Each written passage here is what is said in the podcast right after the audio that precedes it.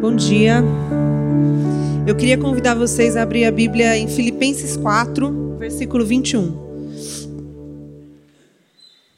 Diz assim: Saúdem a todos os santos em Cristo Jesus. Os irmãos que estão comigo enviam saudações. Todos os santos enviam saudações, especialmente os que estão no palácio de César. A graça do Senhor Jesus Cristo seja com o espírito de vocês. Amém. E essa é a palavra de Deus. Pai, obrigado porque o Senhor já falou conosco. E pedimos que o Senhor nos conduza agora por meio da exposição e da aplicação da tua palavra. Que o Senhor, de maneira profunda, fale conosco e nos lembre da tua graça, nos lembre da natureza da tua igreja, nos lembre do nosso papel como filhos teus na comunidade na qual fomos, na qual fomos inseridos pela obra do teu filho. Nós oramos assim no nome do Senhor Jesus. Amém.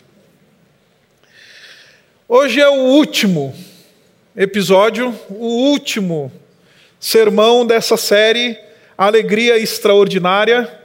Estamos fechando três meses de uma longa reflexão, uma longa jornada através do livro de Filipenses, a chamada Epístola da Alegria.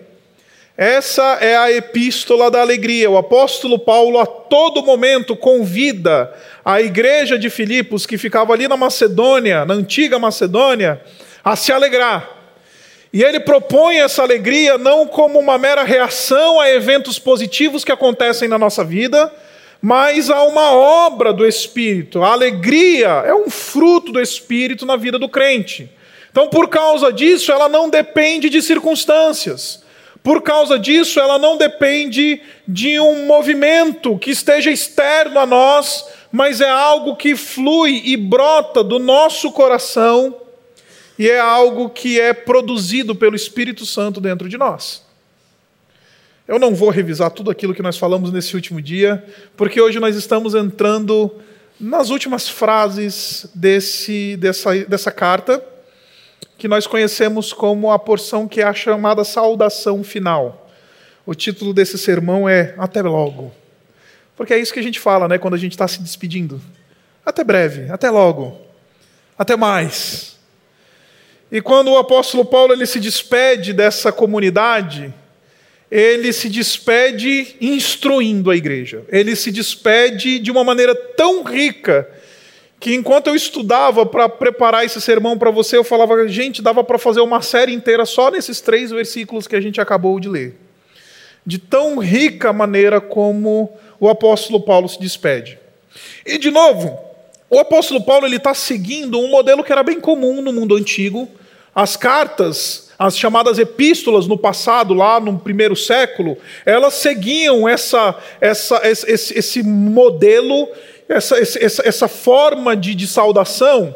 Só que é muito interessante que no passado, quando alguém escrevia uma carta para uma outra pessoa, no final era comum fazer a saudação, como nós fazemos hoje, mas quando ele ia dar essa saudação final, ele desejava coisas do tipo: olha, boa sorte. Olha que você, é, olha, um abraço, olha, é, é que você tem um bom destino que a, a sua vida seja coberta de coisas boas e etc. O interessante é que o apóstolo Paulo, quando ele chega aqui, ele foge desse modelo que era comum aos dias dele. E em vez dele simplesmente desejar boa sorte, em vez dele somente desejar a, a, dar palavras triviais para a comunidade, ele fala de coisas absolutamente profundas para a vida da igreja. E eu quero propor para você que essa saudação, ela é uma saudação eclesiológica, porque ela nos ensina sobre a vida da igreja. Ela é uma saudação que nos diz marcas e nos ensina que a igreja precisa ter marcas importantes na sua vida e que definem a sua natureza enquanto igreja. E a primeira marca que o apóstolo Paulo ele, ele, ele espera que esses irmãos de Filipos entendam é que a comunidade ela precisa ser, a comunidade de Cristo, ela precisa ser uma comunidade acolhedora. Uma comunidade que abraça. Note que o apóstolo Paulo, ele usa a mesma expressão várias vezes nesses três versículos. Ele diz assim: Saúdem a todos os santos em Cristo Jesus. Os irmãos que estão comigo enviam saudações. Versículo 22: Todos os santos lhe enviam saudações. A expressão grega que o apóstolo Paulo usa aqui, ela é muito mais profunda do que um simples saudar. A expressão grega ela traz a ideia de abraço aqui. Se a gente fosse traduzir ao pé da letra o que, que o apóstolo Paulo está dizendo, ele está dizendo assim: abracem a todos os santos em Cristo Jesus. Os irmãos que estão comigo enviam abraços. Todos os santos lhe enviam abraços, lhes abraçam. Literalmente é essa a ideia.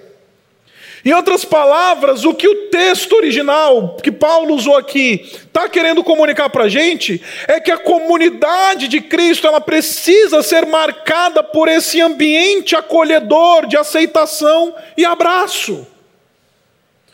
E não é só aquele, oh, um abraço aí para você. Sabe quando a gente manda um abraço para alguém?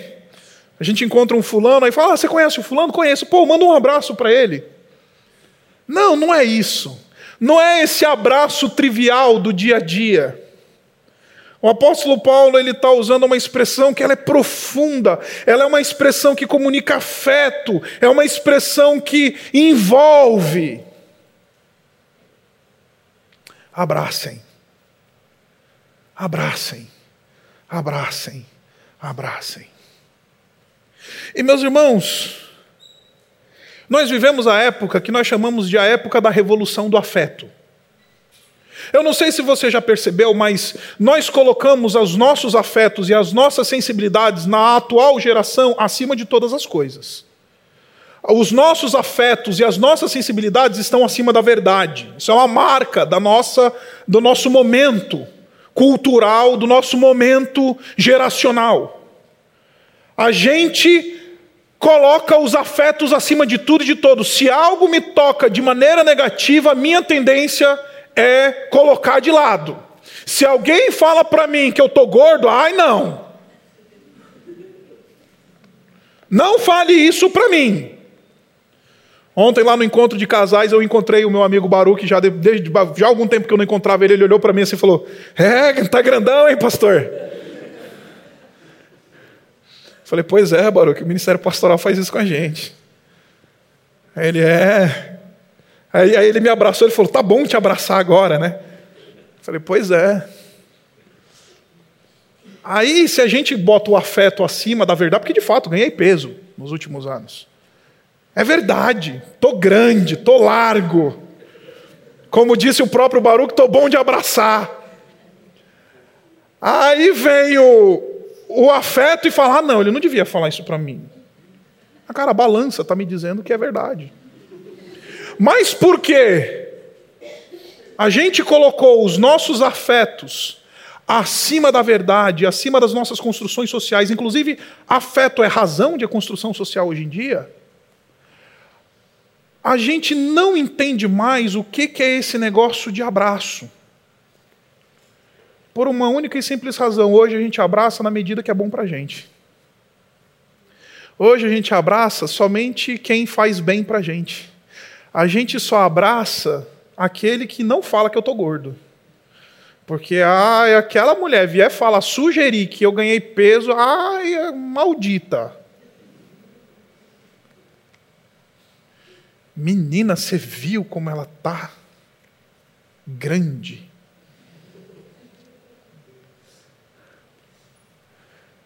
A gente só dá amor para os amáveis. A gente só abraça os abraçáveis. E normalmente os amáveis e os abraçáveis na nossa cultura hoje, no nosso mundo hoje, são aqueles de quem a gente tira alguma coisa. São aqueles que nos dão algum tipo de retorno, quer seja ele afetivo, quer seja ele de qualquer outra natureza.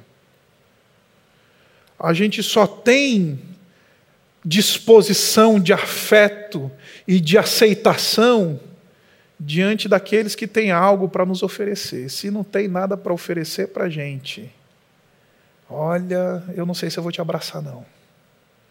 Olha, eu não sei se eu vou te te dar o meu abraço e o meu afeto. Vou contar uma história para vocês, mas vocês têm que prometer para mim que vocês não vão contar isso para ele. Meu priminho, nosso, na verdade, nosso sobrinho, Luquinhas, ontem dormiu lá em casa. A, Bela foi numa festa de aniversário ontem à noite e trouxe o sobrinho para dormir com a gente hoje, porque ele vinha para a igreja com a gente. E aí ele foi participar de um aniversário que era aquela coisa do playland, brincadeira, suou e tudo mais, e etc. Suado, menino, chegou suado. Aí a Bela me pegou aqui depois do, do mosaico.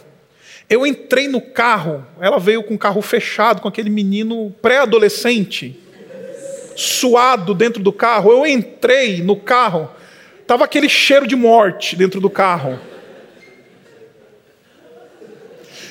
Mas claramente, o Luquinhas, ele estava feliz por me ver. Porque de fato fazia tempo que eu não via o Luquinhas, meu sobrinho. E aí eu lembro que a gente desceu do carro, ele fez assim para mim. Aí eu.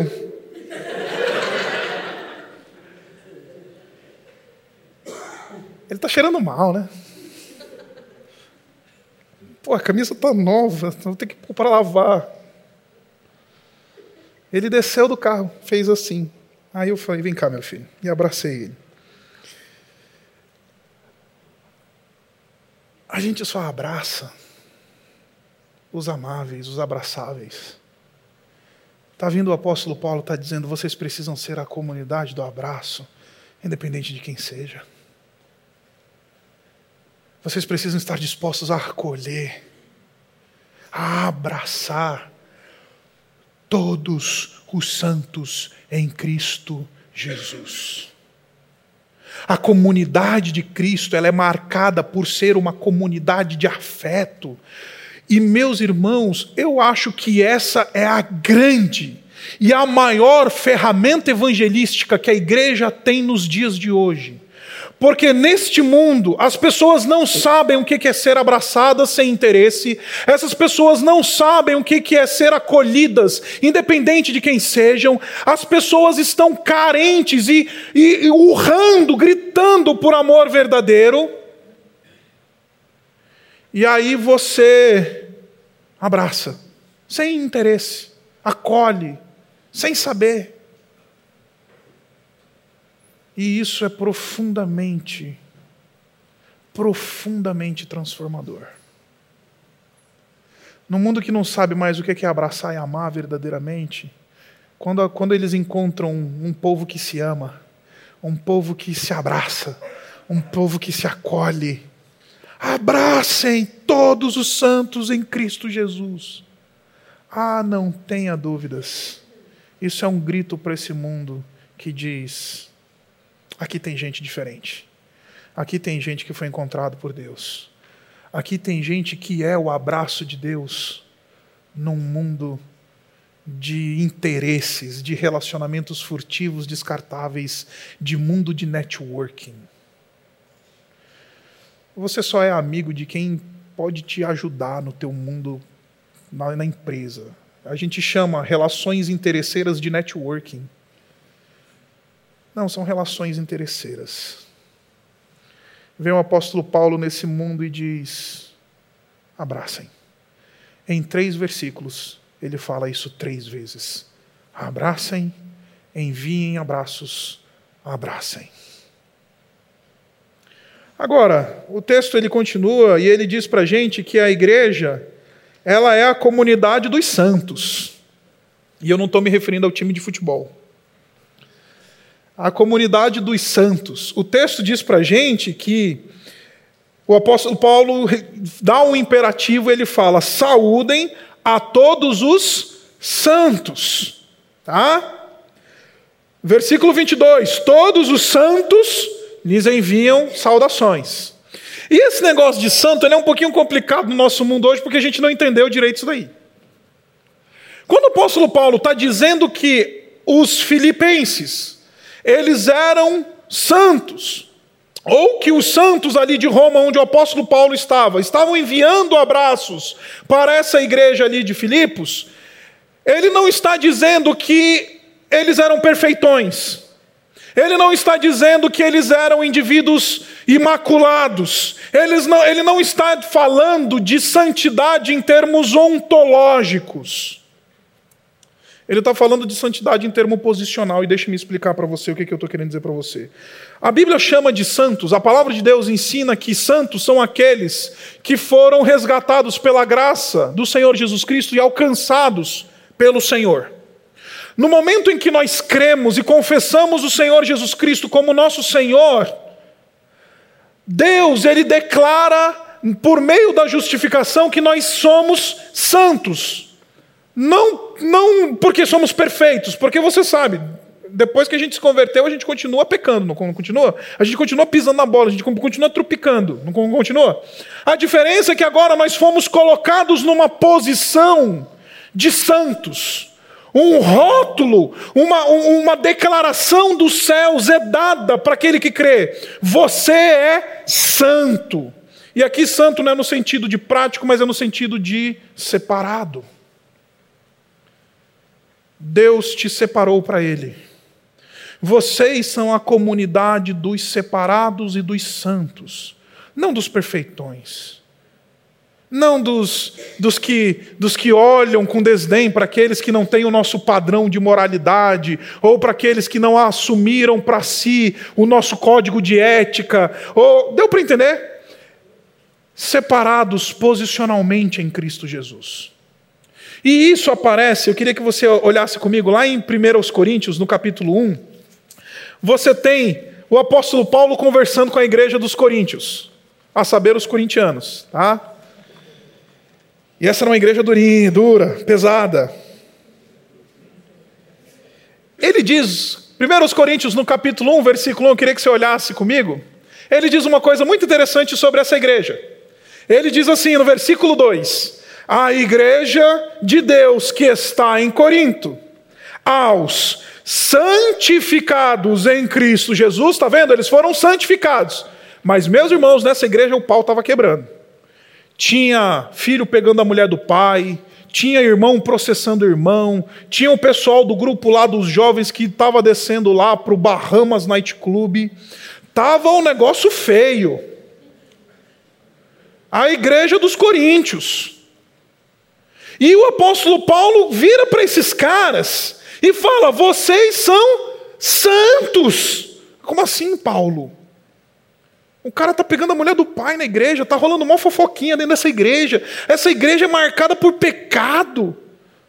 Não, eles são os santos, os separados em Cristo Jesus. Agora, não somente são santos e santificados em Cristo Jesus, eles também são chamados para serem santos. Aqui tem uma dinâmica da vida cristã que é extremamente importante que você entenda, meu irmão. A partir do momento que você crê, Deus ele te declara santo, separado para ele, posicionalmente numa, numa condição de favor diante de Deus. Mas na mesma medida em que você recebe do Pai uma declaração que te diz que você é santo, você também tem um chamado para ser santo. Não é somente uma posição que a gente ocupa, mas também é um estilo de vida que a gente busca ter. É também uma, uma vida de transformação à imagem do Filho. Então vocês são os santificados em Cristo Jesus, mas vocês também são os chamados para serem santos. Vocês também são os chamados para serem os indivíduos que vão ser transformados à imagem de Cristo. Vocês são os santos. Então, quando o apóstolo Paulo está dizendo que a igreja de Cristo é a igreja dos acomodados, porque ah, já ganhei o meu ticket para o céu e aí eu já estou resolvido, esse indivíduo não entendeu o que é ser crente, o que é confessar o Senhor Jesus Cristo como seu único e suficiente Salvador. Sim, quando confessamos Jesus, nós somos declarados por Deus santos e santificados por Ele. Mas isso não nos isenta de uma vida de caminhada de busca de mortificação da carne e de busca por santidade. Vocês são santos em Cristo Jesus, mas vocês também são chamados para serem santos. Então a comunidade de Cristo é aquela comunidade onde o diamante vai ser lapidado, meus irmãos. E diamante é lapidado por meio de atrito. é aquela comunidade onde a liderança às vezes vai chamar você e vai falar assim, camarada, está errado. Ou não precisa nem ser a liderança. O crente que está vendo você fazer alguma coisa errada vai chamar você e vai falar assim, cara, você está fazendo uma coisa errada. Isso é processo de santificação. Isso é ser conduzido na imagem do Filho de Deus. Isso significa que a comunidade de Cristo, embora ela seja essa comunidade do amor, essa comunidade que abraça, é aquela comunidade que nos ajuda a crescer.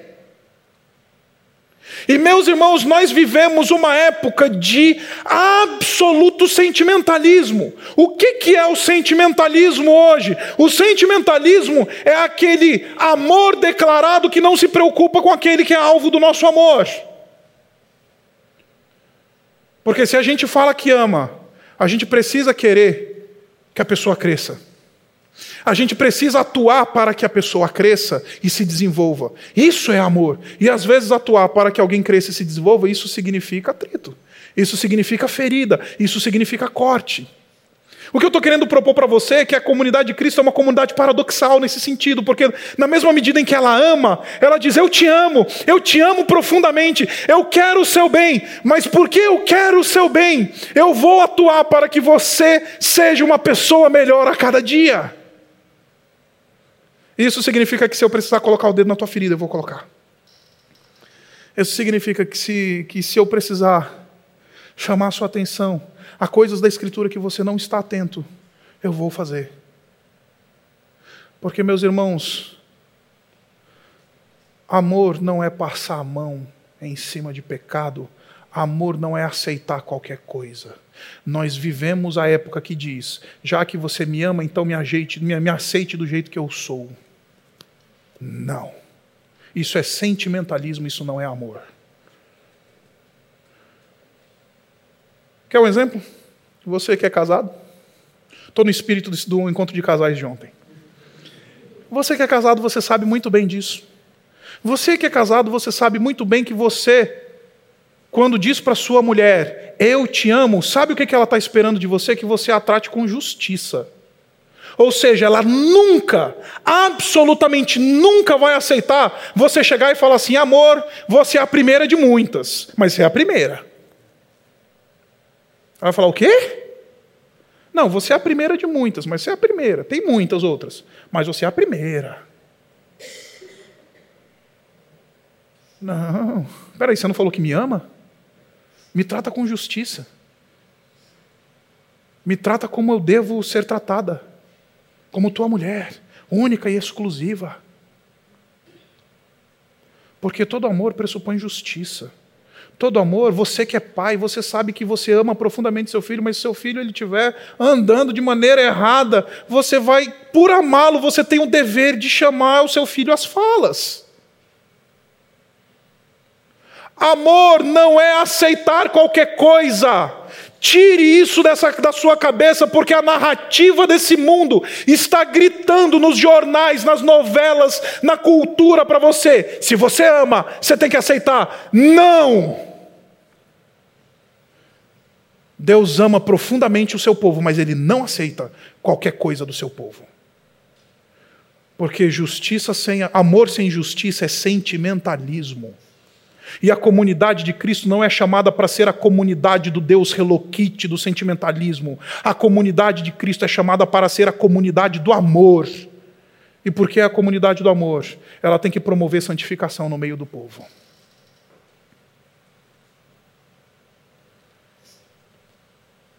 Todos os santos, todos aqueles que foram separados pelo Pai, e que estão num processo de santificação.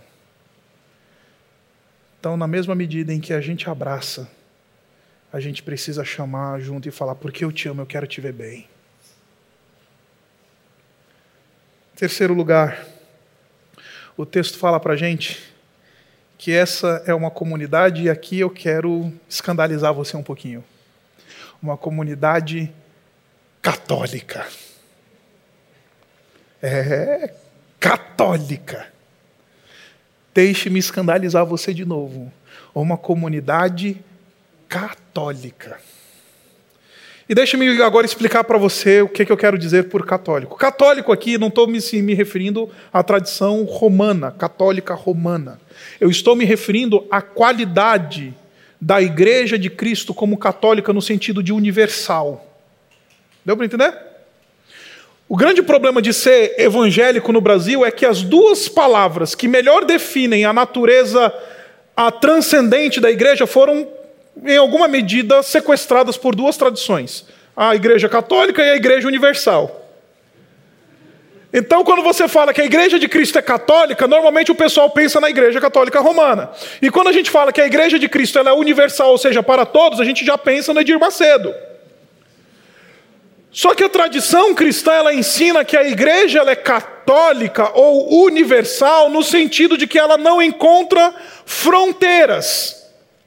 Todos os homens e mulheres de toda raça, tribo, língua e nação são convidados para fazer parte da comunidade de Cristo, independente de quem sejam. E de onde é que você está tirando isso, Isaac? Olha só que interessante o que está acontecendo nesse texto. O apóstolo Paulo, ele fala para a gente que e deixa eu explicar você agora no contexto imediato. O apóstolo Paulo, como você sabe, ele está preso em Roma quando ele está escrevendo isso. Ele está lá preso em Roma. E ele estava debaixo dos cuidados dos, da igreja de Roma. Embora ele tivesse lá preso na sua, na sua, na sua, numa, numa prisão domiciliar, muito provavelmente os irmãos de Roma, a igreja de Roma, estavam amparando o apóstolo Paulo enquanto ele estava ali preso domiciliarmente em Roma.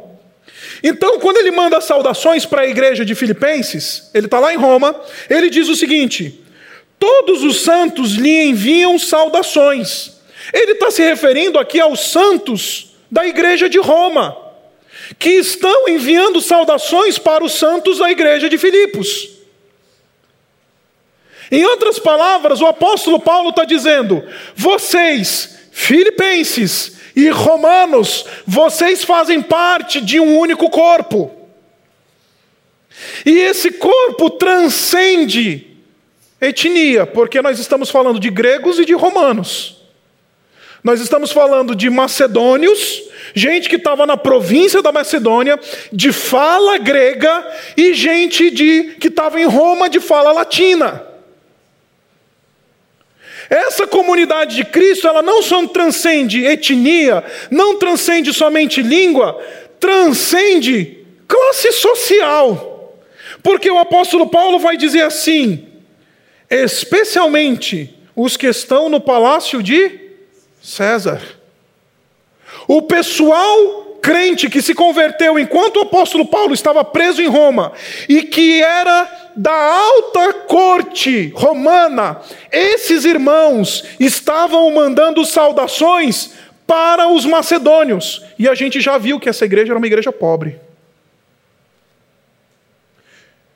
Gente de outra etnia, gente de outro idioma, gente de outra classe social, entendendo que eles são membros de um só corpo, eles são membros de uma comunidade que transcende barreiras étnicas, barreiras de sexo, homem ou mulher, barreira de, de, de idade, barreira de classe social.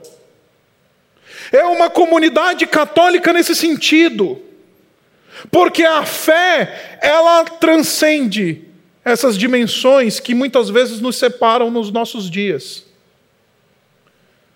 Se você tem um cartão da mesma cor que a mim, o meu, eu vou me relacionar com você. Se você faz parte do mesmo clube de campo que eu faço parte, a gente é amigo. Se você não faz, eu não sou seu amigo.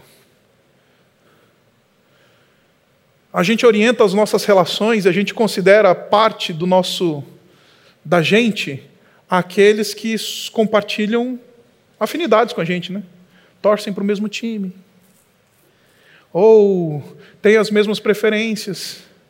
Ou, ah, eu só vou ser amigo de gente que está mais ou menos na minha classe social. Ah, vou ser amigo somente do pessoal que usa mais ou menos as, as mesmas marcas de roupa que eu uso. Ou dirige mais ou menos o mesmo carro, ou a mesma categoria de carro que eu dirijo. A fé cristã transcende essas coisas e inclui dentro do corpo de Cristo tudo e todos. Ah, você, hoje no Brasil, hoje estamos divididos numa outra categoria. Não é social. No passado era social. Tinha igreja de rico e igreja de pobre. Não sei se você já viu isso. Ou se lembra disso. Na época do passado, assim, no início dos anos 80, aqui no Brasil, as igrejas elas eram separadas em termos de classe social. Hoje, ela é separada em termos de afinidade política. A igreja dos coxinha e a igreja dos mortadela. A igreja dos que, se você concorda com o materialismo histórico dialético, então eu te aceito. Você estamos junto, porque a gente está lá na turma da esquerda. Ah, não, se você é da turma lá do capital, então a gente é da direita e a gente vai conseguir congregar juntos, a gente vai ter e vai ser parte do mesmo corpo com base nas nossas afinidades políticas. Vem o apóstolo Paulo e chuta isso na lua e fala: na igreja do Senhor Jesus Cristo, coxinhas e mortadelas se amam e se abraçam. Na igreja do Senhor Jesus Cristo, essa comunidade ela é católica, ela é abrangente, ela transcende essas coisas. Ela transcende esses elementos. Ela transcende as nossas preferências políticas. Ela está para além de qualquer coisa que nós consideremos nossas preferências. Então, no passado, a igreja rachava por classe social ou por estilo de louvor. Não sei se você lembra, eu sou da, das antigas. Então cresci, meu pai é pastor, sou filho de pastor, nasci praticamente no púlpito. Então, por exemplo, eu vi a igreja no passado, ali no início dos anos 80, rachando porque algumas igrejas já tinham bateria, outras não. Eu não sei se você lembra dessa fase. E aí, você você ia para as assembleias dessas igrejas, porque iam desse que eu sou batista, né? Batista tem assembleia, não sei de que tradição você vem, mas nas igrejas batistas tem que ter assembleia na época no passado para decidir se podia comprar a bateria ou não. Nossa! Você queria ver crente revelar a sua carnalidade, era uma assembleia que ia definir a compra da bateria. Eu costumo dizer que a Assembleia Batista, ela consegue ser mais carnal do que reunião de assembleia de condomínio para decidir vaga de estacionamento. A briga pelas vagas de estacionamento nos condomínios aqui em São Paulo, elas não conseguem ser tão acentuadas quanto os crentes brigavam por bateria, brigavam por estilo de adoração, brigavam pela, pelo salário do pastor. Brigavam... Deu para entender? Vem o apóstolo Paulo, está chutando tudo isso na lua e fala assim: meus irmãos, vocês podem discordar o quanto vocês quiserem, mas eu estou querendo lembrar vocês de uma coisa: vocês fazem parte de uma comunidade que transcende todas essas coisas. A comunidade de Cristo é católica, não católico romana, mas católica, porque ela não encontra fronteiras de classe social, não encontra fronteiras de classes étnicas, não encontra fronteiras de língua, não encontra fronteiras temporais, não encontra fronteiras limitadoras. Saudade Opa, obrigado. Foi, né? Eu até confundi, eu ia falar do, do último, mas calma. Saúdem todos os santos em Cristo Jesus. Os irmãos que estão comigo enviam saudações. Romanos, enviando saudações para gregos. Falando, nós somos parte de um só corpo. Nós somos irmãos. Nós comungamos do mesmo Cristo nós celebramos a mesma morte, a mesma ressurreição. Nós estamos debaixo do mesmo senhorio. E isso é suficiente para nos unir e nos manter no corpo de Cristo. Em último lugar, a comunidade de Cristo ela não é somente uma comunidade que abraça, não é somente uma comunidade que é dois santos, não é como uma comunidade católica, mas é a comunidade da graça. E de novo, não estou me referindo à denominação, mas é a comunidade da graça. O apóstolo Paulo encerra no versículo 23, ele diz assim: A graça do Senhor Jesus Cristo seja com o espírito de vocês. A graça do Senhor Jesus Cristo seja com o espírito de vocês. Quando ele usa essa expressão, seja com o espírito de vocês, ele não está só se referindo à nossa parte material, ele está se referindo ao homem como um todo. Ele está dizendo que a graça do Senhor Jesus Cristo permeie tudo que vocês são. Que a graça do Senhor Jesus Cristo, se nós somos esponjas, nós temos que ser essa esponja que está dentro da, da, da, daquela água chamada graça. Imagina você pegar uma esponja e afundar ela num balde ela vai estar toda permeada por água, não é isso? É isso que o apóstolo Paulo está dizendo: que a vida de vocês, todas as áreas da vida de vocês, estejam permeadas pela graça de Deus. Se alguém apertar vocês, que saia o que? Graça. Não para entender? Que a vida de vocês seja permeada pela graça do Senhor Jesus Cristo. Aí aqui a gente precisa entender esse negócio aqui.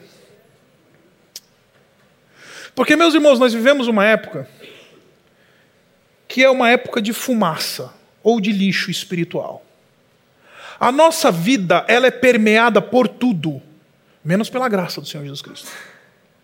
A nossa vida é permeada por legalismo, a nossa vida é permeada por correr atrás do vento do, do, do, trabalho, dos diplomas, da carreira. E, de novo, eu não estou dizendo que essas coisas não tenham o seu devido lugar e o seu valor na nossa vida.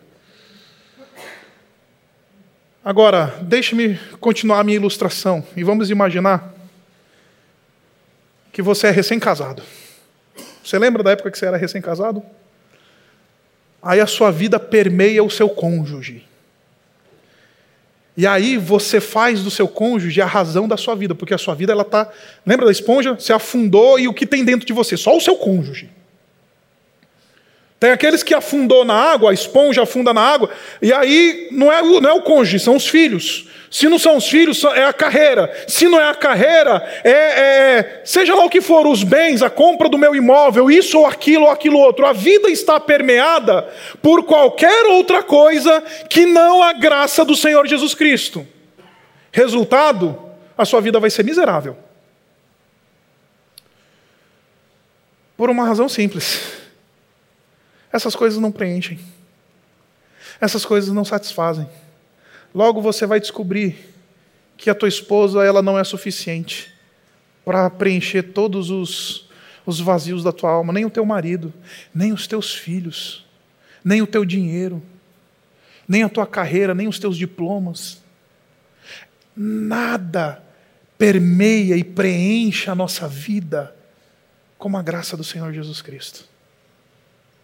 E a gente só consegue desfrutar dessas coisas corretamente, e a nossa vida só consegue ser equalizada no desfrute do casamento, dos filhos, do dinheiro, da carreira e das coisas que a gente persegue nessa vida, na medida que a nossa vida está permeada pela graça do Senhor Jesus Cristo. Porque quando a gente está permeado e está inundado, ensopado pela graça do Senhor Jesus Cristo, a gente consegue desfrutar bem do nosso casamento, do nosso marido, nossa esposa, não é ídolo na nossa vida. Os nossos filhos não são ídolos na nossa vida. O nosso dinheiro não é ídolo na nossa vida. A nossa carreira não é um ídolo na nossa vida, onde a gente vai gastar a vida em torno disso. Então, quando o apóstolo Paulo ele está dizendo para essa igreja, olha, que a graça do Senhor Jesus Cristo seja com o espírito de vocês, ele está dizendo, eu estou dando para vocês a receita do que, que significa viver e viver com todas essas demandas da vida de maneira equalizada.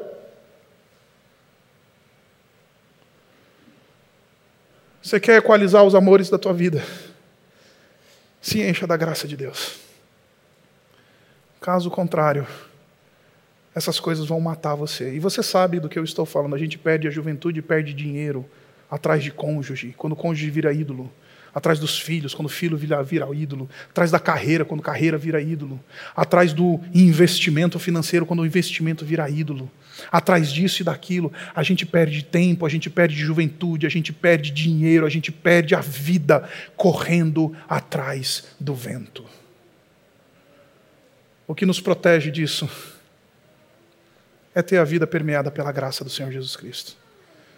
Aí a gente cuida bem do nosso cônjuge e vive um casamento segundo a vontade de Deus. A gente educa os nossos filhos e os nossos filhos não se tornam o centro da nossa vida. A gente trabalha e não vende a alma para o trabalho. A gente ganha dinheiro e o nosso coração não está no dinheiro que a gente ganha. A gente conquista coisas e a gente consegue viver de maneira equalizada, porque é a graça de Deus que equaliza todas as áreas da nossa vida. Porque enquanto a nossa vida ela for permeada de outras coisas que não a graça do Senhor Jesus Cristo, a nossa vida vai ser miserável. A nossa vida vai ser de satisfazer ídolos, de correr atrás de coisas que não verdadeiramente satisfazem. Por isso, essa é a comunidade da graça. Essa é a comunidade daqueles que entenderam que a sua vida não é sobre ser casado, ganhar dinheiro, ter filho, arrumar uma promoção. A vida é sobre andar na presença do Senhor. E todas essas outras coisas, elas vão encontrar o lugar certo na medida que a gente está com o Senhor no lugar certo da nossa vida. Então, o apóstolo Paulo está dizendo, senhores filipenses, que a graça do Senhor Jesus Cristo esteja com o espírito de vocês, porque é isso que vai sustentar vocês na caminhada dessa vida louca que a gente vive. Abaixe sua cabeça.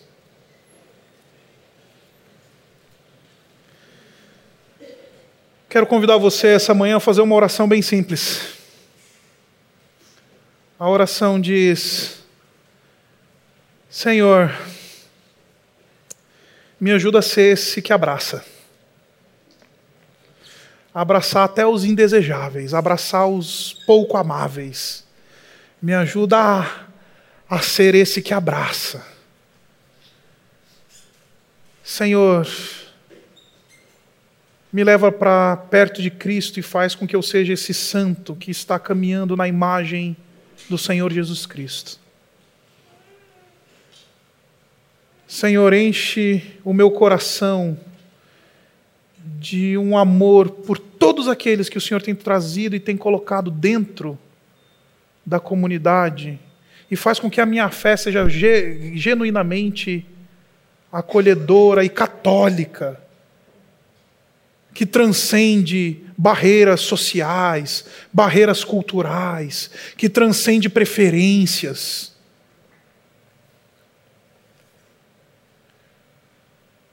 E Senhor, que a tua graça permeie a minha vida.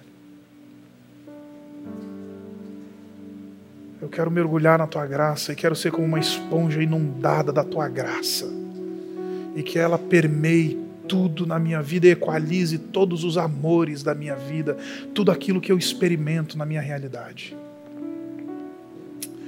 Obrigado, Pai, pela tua palavra. Obrigado porque é assim que a gente encontra alegria extraordinária. Obrigado porque o Senhor Jesus Cristo, ele, ele fala de maneira tão evidente para a gente o que, que é essa alegria extraordinária, Pai. E obrigado porque o apóstolo Paulo, ele nos ensina a natureza da comunidade de Cristo como uma comunidade que acolhe, como uma comunidade que é dos santos, como uma comunidade que é que transcende barreiras e como uma comunidade que é permeada pela graça do Senhor Jesus. Então, Pai, na medida que a gente encerra essa reflexão, que o Teu Espírito inunde a nossa vida e nos encha de uma alegria que transcende realidades externas, que produz em nós um fruto de alegria verdadeiro e Pai, se há alguém aqui que ainda não conseguiu se encontrar com essa alegria, que esse, essa, essa, essa manhã seja marcada por esse encontro. Se há alguém aqui, ó Pai, que ainda não confessou o Senhor Jesus Cristo como seu único e suficiente Salvador, que ainda não mergulhou nessa graça que permeia a nossa vida de maneira plena, que o Senhor realize isso essa manhã e que a tua boa mão esteja sobre nós. Nós oramos assim no nome de Jesus. Amém.